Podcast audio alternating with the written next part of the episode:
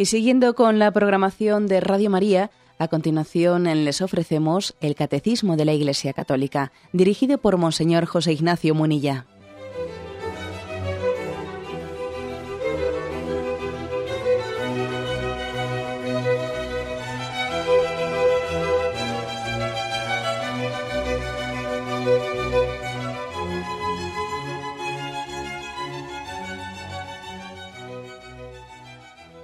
Cordial saludo a todos los oyentes de Radio María.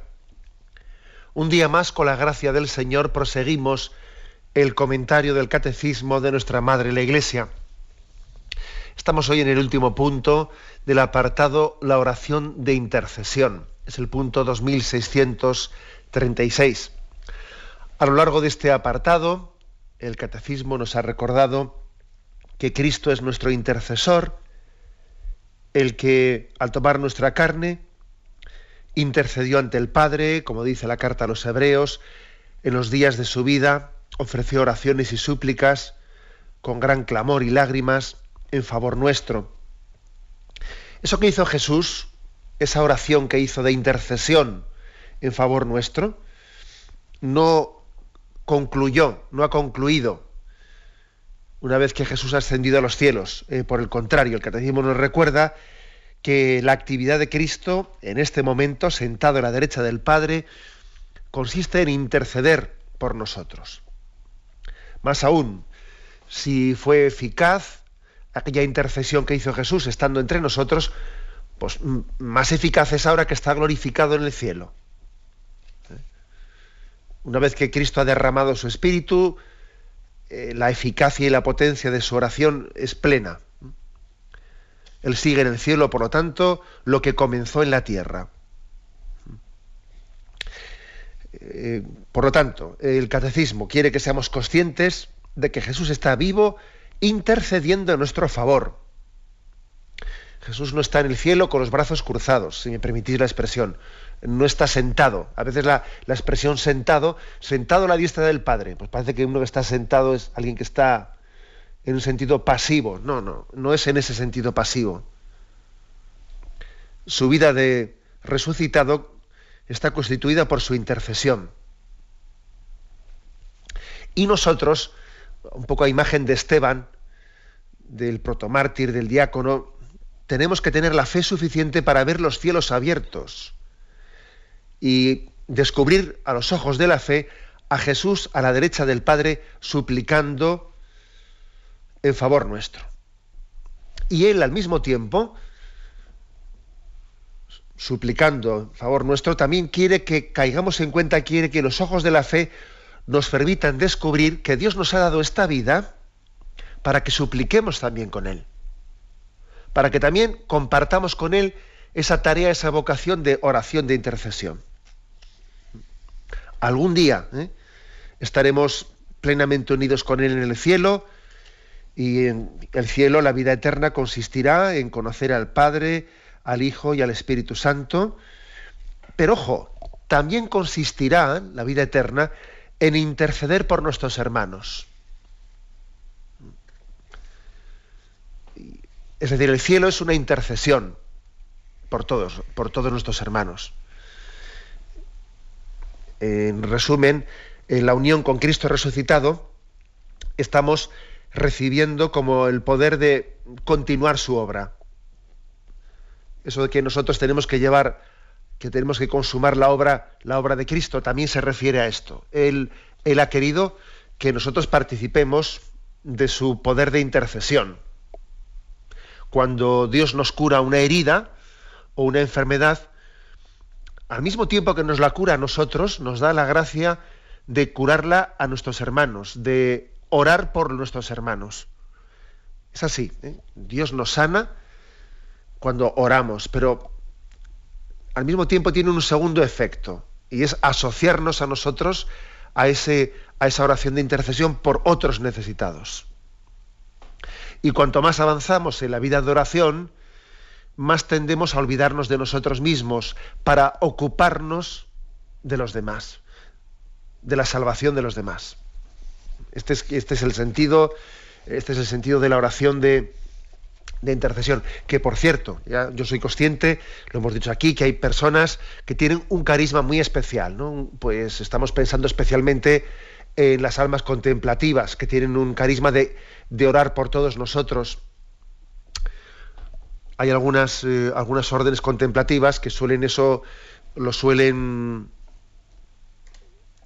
lo suele significar incluso nombrando una capellana, pues una religiosa contemplativa a la que se le asigna especialmente una persona por la que rezar o por la otra. Yo quiero decir que yo me considero un privilegiado porque soy consciente que hay muchas personas, muchas almas contemplativas que oran por nosotros los pastores y, te emociona, te conmueve eh, ser testigo de ello. Ser testigo de que sabes que hay personas con nombres y apellidos que están que están orando, intercediendo en favor nuestro. Bien, eso, eso yo creo que también a nosotros nos tiene que comprometer a otra cosa. ¿eh? Orar por los que han recibido esa vocación de intercesión tan especial. Orar por los que oran por nosotros. ¿Mm? Esto es importante. ¿eh? Tenemos conciencia de que esas almas que han recibido esa vocación tan especial de ser intercesoras por todos, bueno, ojo, ¿eh? que es una vocación de todos los cristianos, pero algunas almas muy especialmente han recibido esa vocación muy específicamente. Bueno, pues mm, también nosotros dándonos cuenta de, la gran labor que realizan, no únicamente el día de la vida contemplativa, ¿no? sino de vez en cuando nos acordamos de ellas y oramos por ellas. ¿no? Es algo, algo que en el fondo lo que hace es recordarnos, eh, recordarnos la importancia, la importancia de esa oración de, intercesión. Yo sé que hay personas que incluso tienen la costumbre de tener un cuadernillo y en ese cuadernillo tienen eh, apuntados los nombres de las personas a las que le han prometido su oración y de vez en cuando cuando van delante del Señor van repasando esos nombres y los ponen en presencia del Señor. Es esta oración de, intercesión es como hacer nuestra la mm, oración sacerdotal de Jesucristo, eh, que lo tenéis en el capítulo, en, los capítulos de después de la cena, por ejemplo, en el capítulo 17 de San Juan.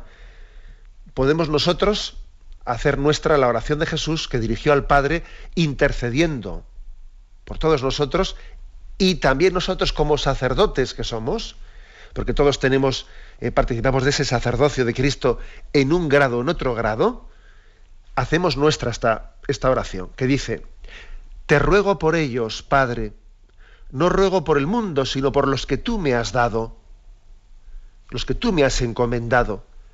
Ellos son tuyos y todo lo, lo que es mío es tuyo, como todo lo que es tuyo es mío. Y yo he sido glorificado en ellos no ruego solo por ellos, ruego también por los que gracias a su palabra creen en mí, para que todos sean uno como tú, Padre, estás en mí y yo en ti, que también ellos sean uno en nosotros, a fin de que el mundo crea que tú me has enviado. Me parece mm, impresionante esta oración. Padre, te ruego por los que tú me has encomendado. Te ruego por ellos. Dios nos ha encomendado especialmente a algunas personas hay algunas personas que, se nos han encomendado especialmente y oramos al Padre por ellas. De esta forma nos convertimos todos en sacerdotes, en el sentido de que nos hacemos responsables de la salvación de los demás, dando, ofreciendo el sacrificio de Cristo y en el sacerdocio de Cristo ofreciéndonos como, como sacerdotes intercesores. Bien, este es el punto de partida. ¿eh?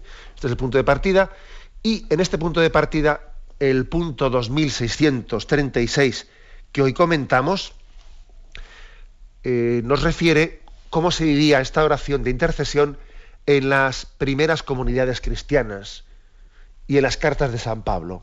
Eh, vamos a verlo, lo repasamos, porque verdaderamente es una auténtica lección de cómo se vivió esta oración de intercesión. Dice así, las primeras comunidades cristianas vivieron intensamente esta forma de participación. ¿eh? Participación se refiere en la oración de Cristo intercesor. Cristo intercede ante el Padre y nosotros participamos también en esa intercesión. Lo vivieron intensamente. ¿eh? Y pone algunos ejemplos. El primero, en capítulo 12 de los Hechos de los Apóstoles. Es un texto conmovedor. San Pedro estaba en la cárcel. El primer papa estaba en la cárcel. Y dice, así pues Pedro estaba custodiado en la cárcel, mientras la iglesia oraba intensamente por él a Dios. Cuando ya Herodes le iba a presentar aquella, aquella misma noche estaba Pedro durmiendo entre dos soldados, atado con dos cadenas. También había ante él una puerta con unos centinelas custodiando la cárcel. De pronto se presentó el ángel del Señor y la celda se llenó de luz. Le dio el ángel le, dio el ángel a Pedro en el costado, le despertó y le dijo, levántate a prisa. Y cayeron las cadenas de sus manos. Le dijo el ángel, ciñete y cálzate las sandalias. Así lo hizo. Añadió, ponte el manto y sígueme. Y salió siguiéndole. No acababa de darse cuenta de que era verdad cuanto hacía el ángel, sino que se figuraba ver una visión. Pasaron las puertas y se vio Pedro en la calle. Eh, se vio en la calle. Bueno, es una, un texto conmovedor, porque imaginaros lo que sería para la primera comunidad cristiana cuando se corrió como, como pólvora la noticia de que le han cogido a Pedro, a Pedro le han llevado a la cárcel aquel a quien Pedro, perdón, aquel a quien Jesús le ha encomendado la iglesia, pidiendo que sea roca para nosotros, pidiendo que nos guíe, le han cogido y le han metido en la cárcel. Y la iglesia entera, oraba por Pedro. En ese momento toda la iglesia, ante la conmoción de saber que Pedro estaba en la, cárcel, dijo, bueno, aquí todos a una fuente ovejuna, ¿no? Aquí sí que nuestra oración de intercesión va a ser capaz de, obtener de, la gracia de Dios la liberación de Pedro. Y todos oraron a una. Es conmovedor eh, ver el poder de la oración cuando oramos todos en comunión. Cuando toda la iglesia ora en comunión, su oración es todopoderosa. ¿eh?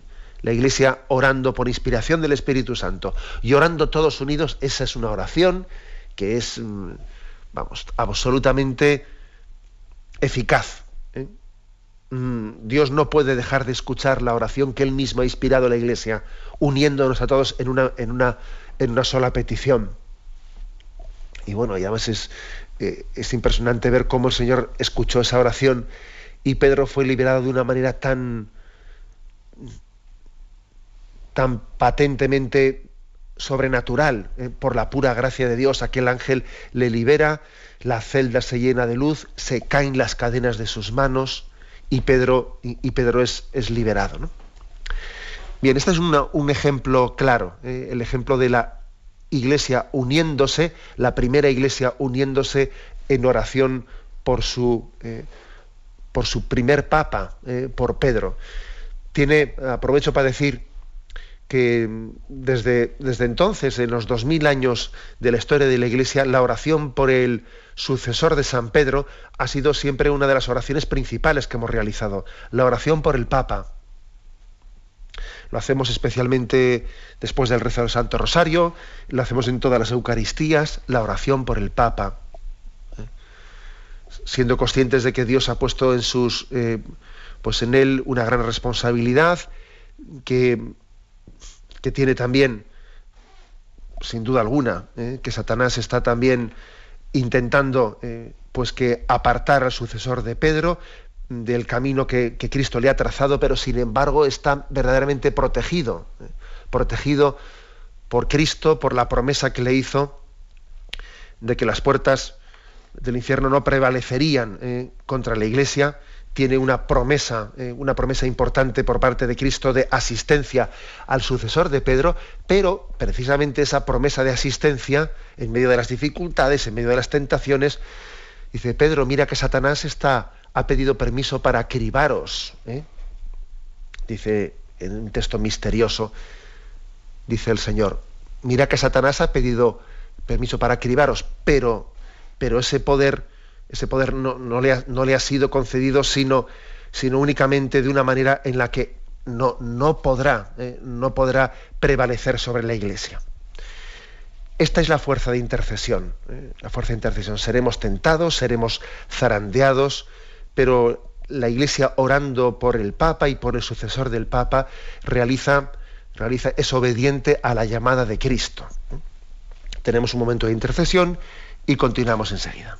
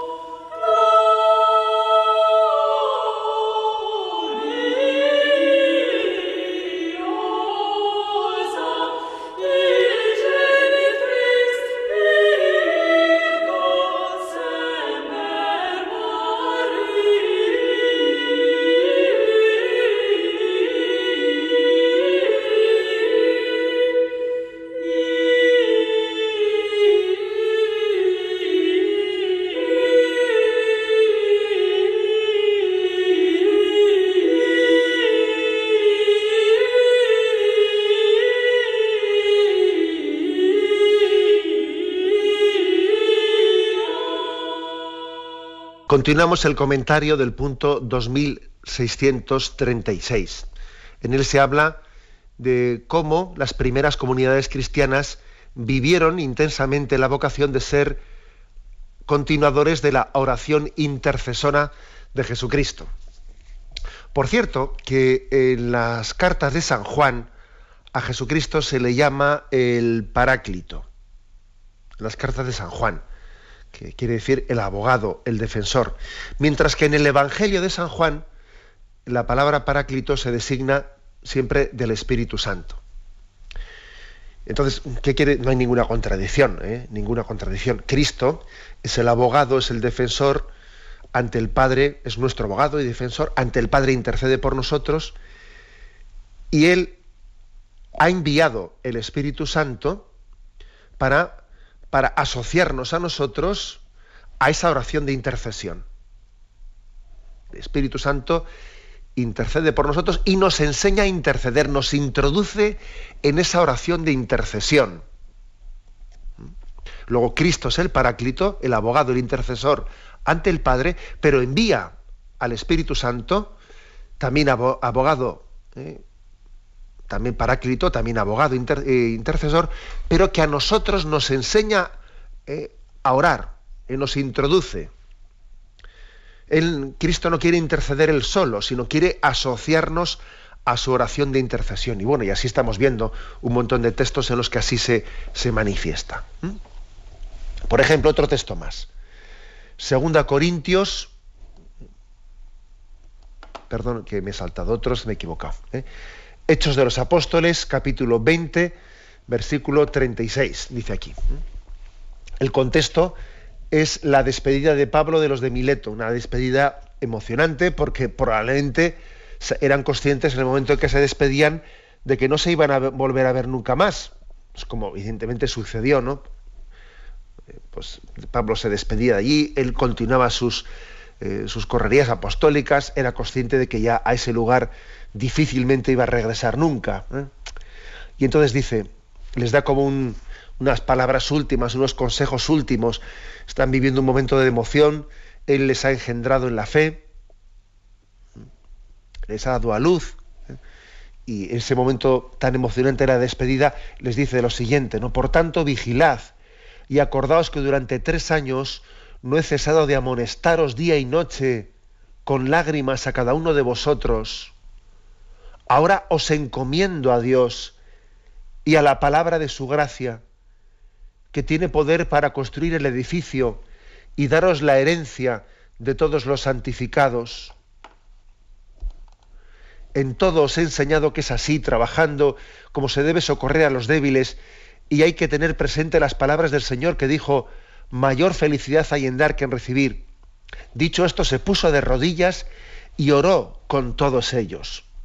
Rompieron entonces todos a llorar y arrojándose al cuello de Pablo le besaban, afligidos sobre todo por lo que había dicho que ya no volverían a verle. Es decir, eh, Pablo ha tenido tres años intensos de, eh, evangelización allí en Mileto. Eh, durante tres años ha predicado, les ha amonestado, les ha corregido. Y ahora, ahora ha llegado el momento de decir, Señor, mm, ahora me pides también que me, que me desprenda de, esta, de esta obra que tú mismo me has, me has dado la gracia de llevar a cabo. Ojo que esto es esto es un momento importante en la vida espiritual para todos nosotros. El Señor nos pide que nos entreguemos a determinadas eh, obras, por ejemplo, la educación de los hijos, y llega un momento en el que nos tenemos que desprender de ello. Por ejemplo, cuando los hijos, bueno, pues salen de casa, se independizan, forman un nuevo hogar y supone para nosotros, hombre, no es que eh, he puesto un caso concreto, pero bueno, podríamos ser muchos casos. No es que a partir de ahí yo a mis hijos no les pueda decir nada. Bien, claro que les podré decir algo, pero, pero de otra manera, ¿no? Obviamente, ¿no? Ahora van a tener otra, otra unidad familiar y yo evidentemente mm, tendré que administrar mis palabras y mi forma de ejercer la paternidad y la maternidad con ellos muy distinta, ¿no?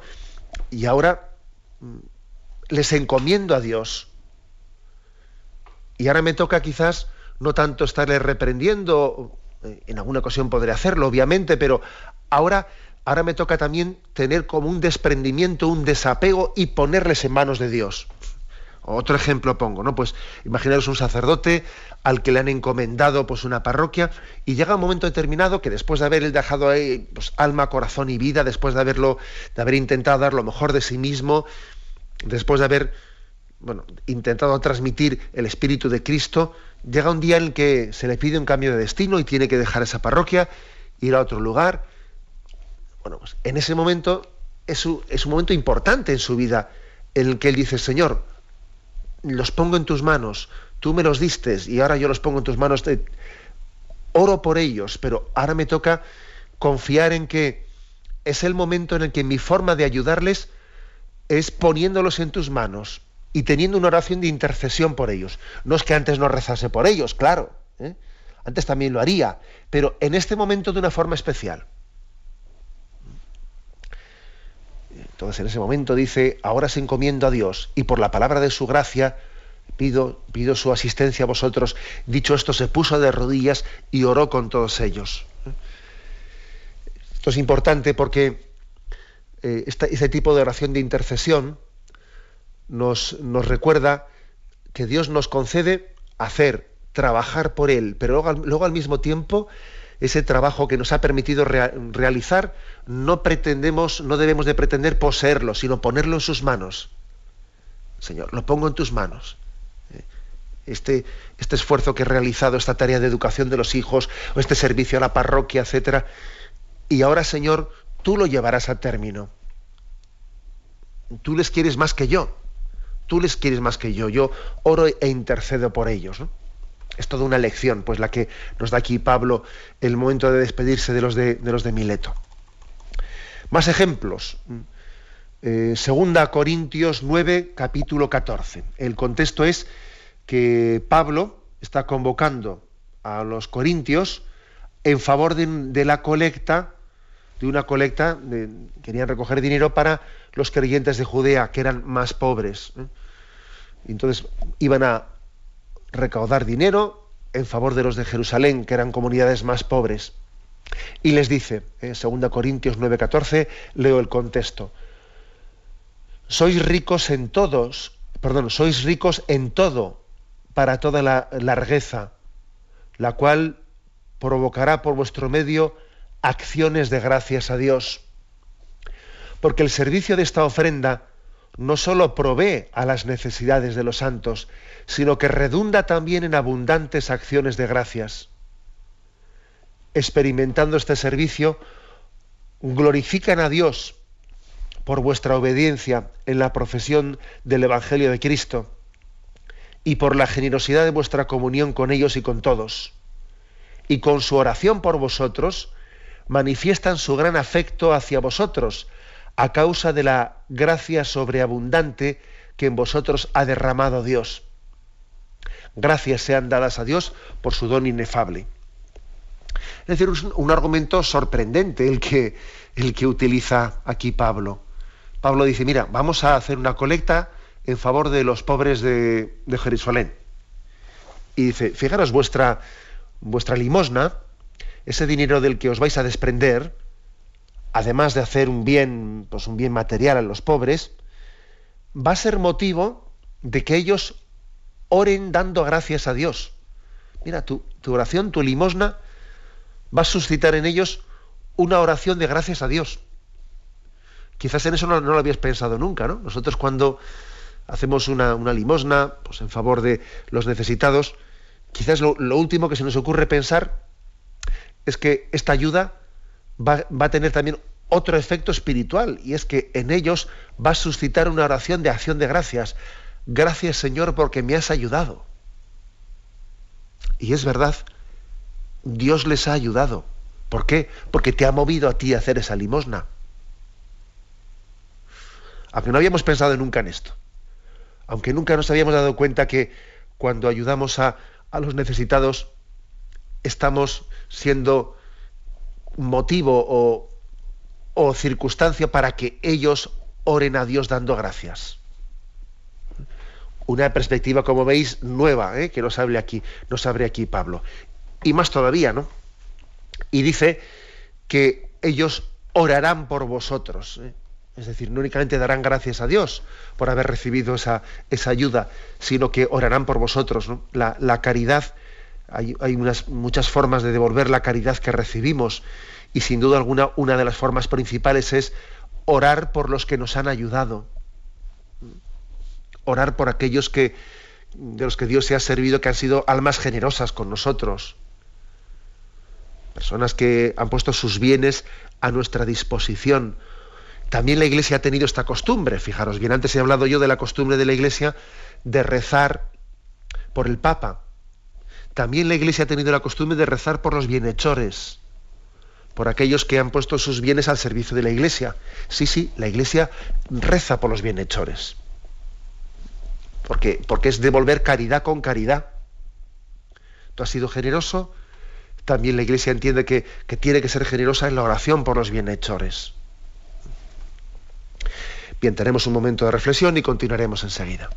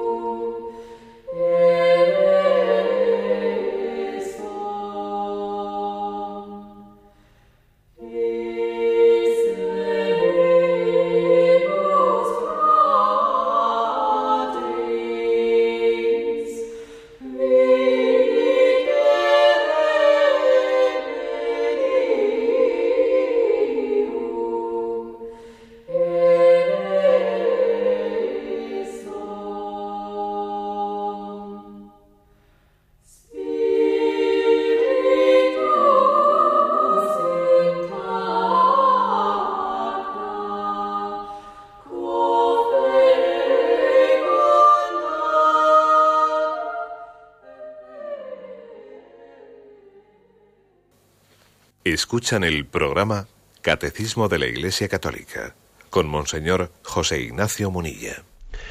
Continuamos en esta edición del Catecismo explicando el punto 2636. Con él concluimos el apartado que habla de la oración de intercesión. Son muchas las imágenes que la Sagrada Escritura hay sobre la oración de intercesión. Una de ellas es quizás la, la más tradicional, aquella de Moisés manteniendo las manos alzadas en súplica en favor de, de Aarón, que estaba consiguiendo la victoria sobre Amalek, y mientras que Aarón, perdón, mientras que Moisés oraba con las manos alzadas, la victoria era de Israel. Y cuando cedía en su intercesión, el enemigo se recuperaba, ¿no? Por eso colocaron piedras bajo los brazos de Moisés para sostenerle en oración. Bueno, pues esta imagen tan gráfica, eh, tan gráfica ha sido comentada, comentada por, por, por, muchos santos padres, hasta el punto que podemos decir que, que nosotros, sin duda alguna, un día sabremos que estamos siendo sostenidos por la oración de muchos santos. El mundo subsiste gracias a la oración de los intercesores. El mundo se mantiene, eso lo dicen muchos monjes, muchos padres del desierto. El mundo se mantiene gracias a la oración de los monjes y de las almas contemplativas y de los enfermos y, aquellos que desde su particular um, Calvario ofrecen su oración de intercesión a Dios, que no nos quepa duda. ¿eh? El mundo se mantiene gracias a su oración de intercesión. Como decía Santa Teresa de Lisieux, la oración es como la palanca con la cual se levanta el mundo. El mundo sería distinto sin esa oración. Y eso pasa, está ocurriendo sin que nadie se entere, sin que nadie se entere de una manera anónima. Bueno. Pero bien, pero el punto 2636 que estamos comentando, que me voy un poco, habla de cómo la primera comunidad cristiana vivía esta oración de intercesión. Y dice, añade, después de haber dicho que el apóstol Pablo eh, nos hace participar de ese ministerio de intercesión, él participa, dice que él mismo intercede en favor de las comunidades. Hay aquí algunos textos en concreto que vamos, que vamos a leer. ¿eh? Efesios 6, 18, 20 dice, por eso, tomad las armas de Dios para que podáis resistir en el día malo y después de haber recibido todo manteneros firmes, en pie, pues ceñida vuestra cintura con la verdad y revestidos de la justicia como coraza, calzaos los pies con el celo por el Evangelio de la paz embrazando siempre el escudo de la fe, para que podáis apagar con él todos los encendidos dardos del maligno. Tomad también el yelmo de la salvación y la espada del Espíritu, que es palabra de Dios, siempre con oración y súplica, orando en toda ocasión en el Espíritu, velando juntos con perseverancia e intercediendo por todos los santos y también por mí, para que me sea dada la palabra al abrir mi boca y para dar a conocer con valentía el misterio del Evangelio. Impresionante el texto, ¿eh? está en Efesios capítulo sexto, he leído a partir del versículo 13. ¿eh? Es como diciendo, a ver, date cuenta que esta es una batalla, esta es una batalla que no soy contra las potencias de este mundo, esta no es una, batalla en la que tú puedas ir meramente con armas eh, con armas naturales. No, no, tienes que llevar armas sobrenaturales. Porque lo que no puede ser es que uno vaya eh, pues con un tirachinas, para entendernos, haciendo frente. No, no, tú tienes que ir con armas, con armas sobrenaturales. Y esas armas sobrenaturales, eh, pues es, dice, la súplica y la oración, orando en toda ocasión en el Espíritu. Protégete de la palabra de Dios. Aquí utiliza términos como el yelmo, la espada, tu escudo. Y ese yelmo, esa espada, ese escudo, eh, hace referencia a la palabra de Dios, a la oración, a la súplica, a la intercesión de los demás. Es decir, la batalla que tenemos delante nuestro no podemos llevarla a cabo con nuestras solas fuerzas. Tenemos que confiarnos en los medios sobrenaturales. Y uno de los motivos principales eh, por los que nuestra, nuestra tarea de evangelización eh, puede fracasar eh, es por ese, es por ese pelagianismo de poner más nuestra confianza en los medios naturales que en los medios sobrenaturales. Y acordarás de cómo, cómo, en la Sagrada Escritura se insiste tanto en, a ver, ¿con cuántos soldados llevas para la batalla? Llevas demasiados. manda la mitad a casa. Todavía esos que quedan me parecen demasiados. Manda la mitad a casa. Yo quiero que, que quede claro, que quede patente, que la victoria no va a nacer de, tu carne y de tu sangre, de, nuestras fuerzas humanas, sino quiero que quede claro que la victoria va a tener su fuente en la misericordia de Yahvé. Bueno, a esto se refiere con lo que hay que apoyarse más en los medios sobrenaturales que los medios naturales. Habrá que poner los medios naturales, pero mm, firmemente afianzados, sabiendo que es la oración la que mueve montañas, la que mueve montañas. Una lección muy importante de cómo afrontar nuestra vida, nuestra pastoral. Otro texto que nos ofrece aquí, bueno, también dice cómo el mismo, el mismo Pablo intercede por las comunidades, por ejemplo. ¿eh? Aquí esos famosos saludos que él hace al comienzo de sus cartas. En la carta a los colosenses dice, Pablo, apóstol de Cristo Jesús, por voluntad de Dios, y Timoteo, el hermano, a los santos de Colosas, hermanos fieles en Cristo, gracias a vosotros y paz de parte de Dios nuestro Padre. Damos gracias siempre sin cesar a Dios, Padre de nuestro Señor Jesucristo, por vosotros en nuestras oraciones. Esto es una frase bonita, es una manera que tiene San Pablo de comenzar las cartas muy poética, o es verdad, sin duda alguna es verdad. Dice, damos gracias sin cesar a Dios, Padre de nuestro Señor Jesucristo, por vosotros en vuestras oraciones. Uno se imagina a Pablo un hombre orante, orando en sus viajes, orando allí donde se encuentra, un hombre de oración. Un hombre de oración. otro saludo de Filipenses, de la carta a los Filipenses. Comienza así la carta. Pablo y Timoteo, siervos de Cristo Jesús, a todos los santos en Cristo Jesús que están en Filipos, con los episcopos y diáconos, gracia a vosotros y paz de parte de Dios nuestro Padre y del Señor Jesucristo doy gracias a mi Dios cada vez que me acuerdo de vosotros, rogando siempre en todas mis oraciones con alegría por todos vosotros, a causa de la colaboración que habéis prestado el Evangelio. Como digo, no son frases hechas.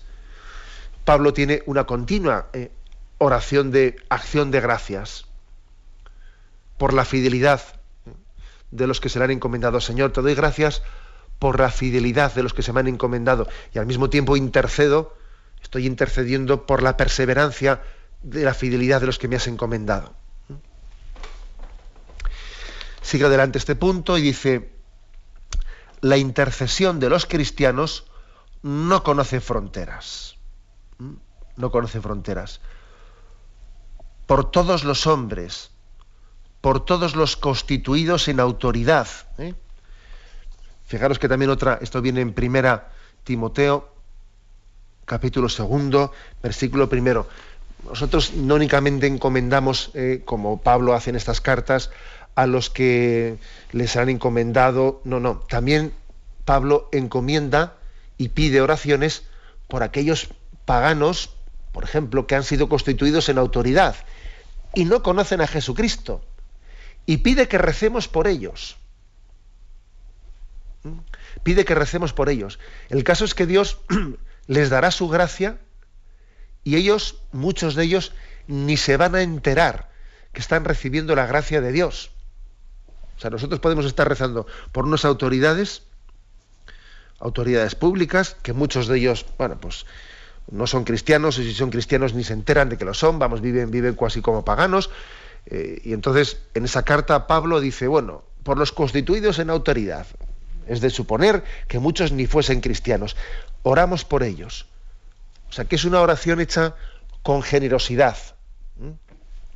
No es rezo por los, mm, por los de mi carne y los de mi sangre, rezo por los de mi grupo, rezo por los que me quedan, me quedan simpáticos. No, no, no. Es decir, es una oración hecha con generosidad. Eh, sabiendo que sabiendo que, por ejemplo, pues quienes han sido constituidos en autoridades del pueblo tienen una gran responsabilidad. Luego, rezo por los que tienen responsabilidades, por los que tienen en sus manos los destinos de los pueblos. Claro, yo no me limito a orar a Dios por los pobres del mundo, sino también oro por los que tienen en sus manos el destino de los pobres. Qué gran responsabilidad tienen. Qué gran responsabilidad. Oro por ellos. Y es una gran caridad hacia, hacia los responsables de la vida pública. Más, eh, más todavía, eh, dice, la oración de los cristianos no conoce fronteras, oramos por las autoridades, incluso aunque no sean cristianas. Dice, oramos por los perseguidores, por los perseguidores. Aquí tenéis un texto Romanos 12, 14. Dice, bendecid a los que os persiguen, no maldigáis. Texto impresionante. ¿eh? Texto impresionante que dice, bendecid a los que os persiguen, no maldigáis, devolved al mal con bien. Es, eh, otra característica de la, de la oración cristiana. ¿eh? También aparecía ayer en este, en este mismo contexto de la oración de intercesión. Tenemos que tener ese don, que el Señor nos conceda el don de orar por los que nos persiguen. Puede haber personas que, pues, por lo que sea, nos tienen cruzados. Y uno se dice, bueno, este, este yo no sé qué, qué, le habré hecho yo, pero me doy cuenta que, que, me tiene cruzado. O sea, me tiene cruzado. ¿eh? Entonces cualquier cosa que hago la interpreta mal, está hablando de mí por detrás siempre, dale que te pego y dale que te pego. Eso ocurre, por desgracia. Bueno, pues me imagino que el Señor nos puede permitir en alguna situación hablar con esa persona, tener un encuentro, decirle, oye, mm, discúlpame, pero yo quería hablar contigo. Observo que igual podemos, es posible que haya pues una mala comprensión hacia mi vida, hacia mi persona, creo que puede ser que, que, igual nos falta conocernos, nos falta amarnos. Es posible, ¿no? Que, que, sea bueno también tener un encuentro de estos de sinceración con alguna persona que está día. Eh, lógicamente hay que hacerlo a solas y no delante de terceras personas, puede ser bueno ¿eh? tener una sinceración con alguna persona de esas que, ves que, no te traga. Bien, pero todavía más, más importante que eso es el de orar por esa persona, orar por ella, por alguien que tú ves que, ¿eh? que por lo que sea se, le ha sembrado pues una semilla de discordia hacia ti. La desafección, la desafección se vence por la oración. Y por último, y lo, y lo principal, ¿no? Dice, la oración por los que rechazan el Evangelio. Y se nos pone un texto, el de Romanos 10.1. Hermanos, el anhelo de mi corazón y mi oración a Dios en favor de ellos es que se salven. O sea, es decir, al final, ¿eh? después de haber hablado de la oración de intercesión, etcétera, ¿qué es lo principal que nos dice el Evangelio? Vamos a ver que aquí la oración principal es por la salvación de todos aquellos pues, que tienen el peligro de rechazo del don de la gracia. Señor, te pido por su salvación, te pido por la salvación de todos los pecadores. Acordaros cómo al final esta es la oración de las almas mm, de las almas de Dios, de los santos. El mensaje, el mensaje de Fátima, el mensaje que Dios ha, ha sembrado en muchas almas sencillas, intercesoras es la oración por todos aquellos que tienen el peligro de condenación, de rechazo de la gracia, que ese peligro existe, que el Señor nos habló de la posibilidad real del rechazo de la salvación. Luego, luego vamos a ver, o sea, no puede haber ninguna petición más importante que esta, la salvación. Señor, que no se pierda ninguno de los que tú nos has encomendado a nuestra oración. Decía Pío XII, en la Humana Generis decía, es un misterio que haya almas que se condenen porque no haya quien rece por ellas. Es una frase impresionante esta de Pío XII. Es un misterio, decía en aquella encíclica, en la Humani Generis, es un misterio que haya almas que se condenen, que no lleguen a la salvación, porque no haya quien ore y quien se entregue, se sacrifique por ellas. O sea, dentro de, de, esta, de este misterio de la comunión de los santos, de esos vasos comunicantes que hay dentro de nosotros, Dios ha podido poner en nuestras manos la salvación de muchas almas, por nuestra oración, por nuestra entrega, por nuestro sacrificio. Moraleja, os, podéis imaginar, ¿no? Que nos tomemos en serio la oración de intercesión, participada de la de Jesucristo, el Paráclito, el que intercede ante el Padre por la salvación de toda la humanidad. Lo dejamos aquí y damos paso a la intervención de los oyentes. Podéis llamar para formular vuestras preguntas al teléfono 917 107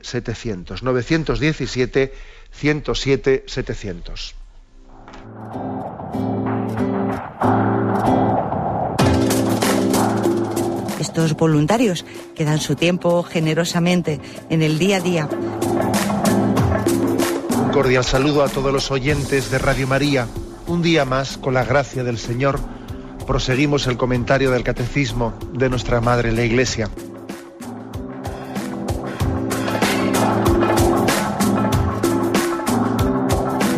Porque le has quitado la única manera de protesta que tiene. O sea que cuando hay un dolor fuerte no hay que tomar analgésicos, hay que ir no, no, directamente hay que al tomar, médico. no, sí, hay que bien, pero, pero no analgésicos fuertes para que se cometa el error de bloquear la defensa y no poder llegar al diagnóstico. Bien, bien. ¿Le gustaría tener sus programas favoritos de Radio María para escuchar en cualquier momento? Llame y pídanos el programa que más le interesa en cualquiera de sus emisiones. Recogeremos su petición y sus datos completos para hacer el envío. Solo necesita un lector de CD o DVD que admita el formato de compresión MP3. Llame al 917-107-700 y atenderemos su petición encantados. Tome nota. 917-107-700. Radio María, más cerca de usted.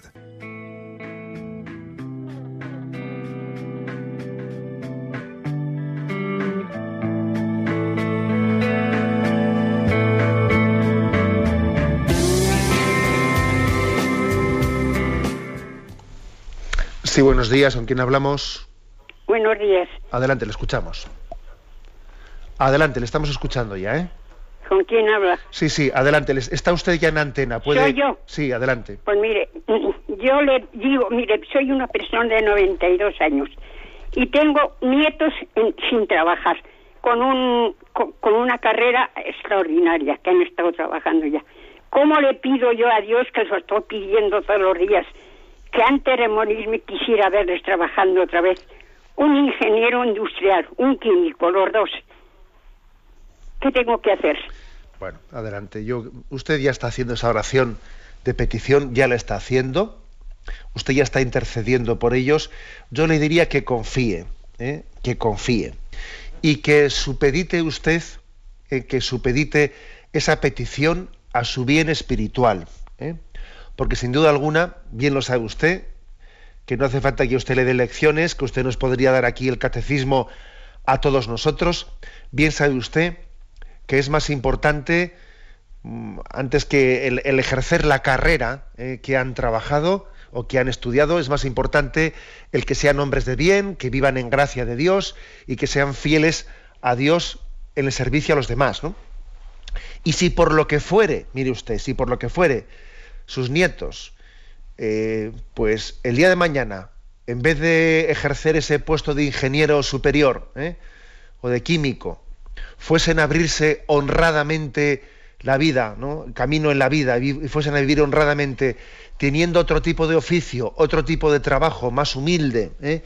trabajando, pues yo que sé, en una oficina, etcétera, y, y fuesen a tener pues un sueldo más humilde, a pesar de haber estudiado lo que han estudiado, no pasaría nada, ¿sabe usted? No pasaría nada, porque al final lo importante en esta, en esta vida no va, no va a ser su triunfo laboral, su éxito laboral, sino lo más importante es que vivan conformes al camino, eh, al camino de Dios en su vida, a la voluntad de Dios en su vida, que sean santos, eso va a ser lo único importante. Con lo cual es importante, tiene su importancia que usted también supedite su petición eh, a este aspecto fundamental de su vida. Adelante, damos paso a un siguiente oyente. Buenos días. Buenos días, monseñor. Adelante, le escuchamos. Mire, mm, soy del País Vasco. Sí. Estoy en el País Vasco. No puedo con la adulación, no me gusta la adulación, no puedo con ella.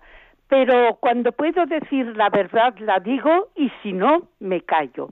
Pero en verdad tengo que decir que Dios le pague el bien que nos está haciendo. A mí hoy en especialmente mm, con la mm, con la oración de la intercesión ha hecho mucho bien a mi alma porque me veo un poco marginada en la parroquia por mantener mi oración, que tengo una fe profunda en la oración, no por mi oración, sino porque Cristo, el corazón de Cristo, ora mm, en mí.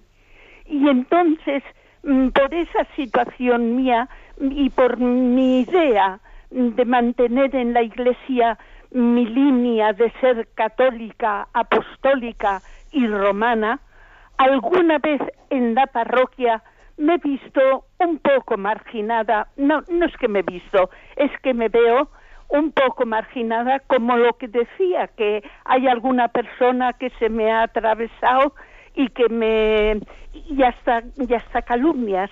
Y el saber que mi oración hacia esa persona y cuando tenga ocasión poner en claro alguna conversación explicándole el por qué tiene ese, ese comportamiento conmigo, pues me ha dado paz y tranquilidad, sabiendo mm, que mi oración profunda hecha desde el corazón de Cristo estoy siendo útil en la iglesia, aunque me marginen para otras cosas.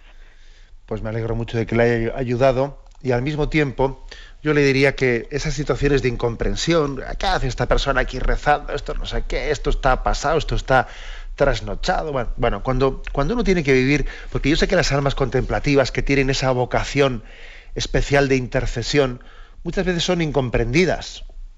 Como son incomprendidas las almas contemplativas, que a veces tienen que escuchar qué hacen esas monjas hay, etcétera, ¿no?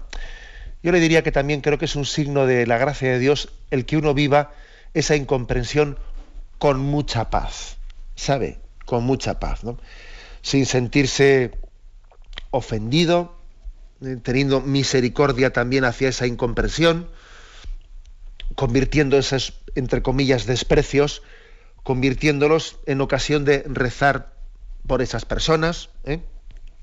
Yo creo que también un signo de Dios es que se sepan llevar determinados desprecios con mucha paz, ¿no? O sea, como si yo no me diese cuenta que me están despreciando. ¿eh? Bueno, a veces, a veces el hacerse un poco el despistado ¿eh? en este mundo de los desprecios es muy sano espiritualmente, ¿no? Uno se hace un poco el tonto y hace como si no se diese cuenta, ¿no? Que, que, hay un ambiente de antipatía y él allí si ve caras, caras largas, pues dice, pues yo voy a poner más sonrisa y me hago el tonto y hago como si no me he dado cuenta. Eso es muy sano. ¿eh? Creo que es muy sano vencer el mal a fuerza de bien. Adelante, vamos a un siguiente oyente. Buenos días. Buenos días, mi nombre es Ana María. Adelante, Ana Mira, mm, yo cuando hago mis oraciones mm, de rodillas, mm, cuando me voy a acostar o a medianoche, entonces yo hago mis oraciones primero de adoración, luego de pedir perdón y luego pido porque soy muy pidona. Entonces yo, mis oraciones para mis adentro, con mi mente, con mi corazón, para mis adentro. Pero a mí me han dicho que las oraciones hay que hacerlas en voz alta para que el diablo se entere que no hay que hacerla para, para mis adentro, eh, sino en voz alta. ¿Es, cierto así? Bueno, pues yo creo que yo creo que no. ¿eh? Yo creo que no. una cosa es que a usted en un momento determinado le ayude a hacer la oración en voz alta para no distraerse. Bien, si a usted le ayuda a hacer la oración en, voz alta para no distraerse, estupendo. Pero mire usted, em, eso de que uno, eh, la oración, Dios escucha perfectamente nuestra oración, eh, la hagamos en nuestro interior, etcétera. Eso de que el diablo para que el diablo para que se entere, bueno, yo creo que es una explicación incorrecta que usted ha recibido. ¿eh? Olvídese de ello, usted haga la oración que le ayude a tener su intimidad con el Señor. Hacer oración en voz alta puede tener, cuando usted está sola, puede tener la razón de ser de que dice, jo, es que yo si no estoy leyendo esto un poco en voz alta es que si no me distraigo. Bueno, pues si es así, hágalo usted en voz alta, ¿no?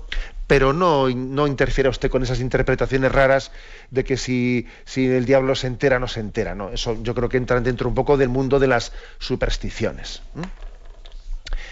Em, vamos a concluir con la bendición de Dios Todopoderoso, Padre, Hijo y Espíritu Santo. Alabado sea Jesucristo.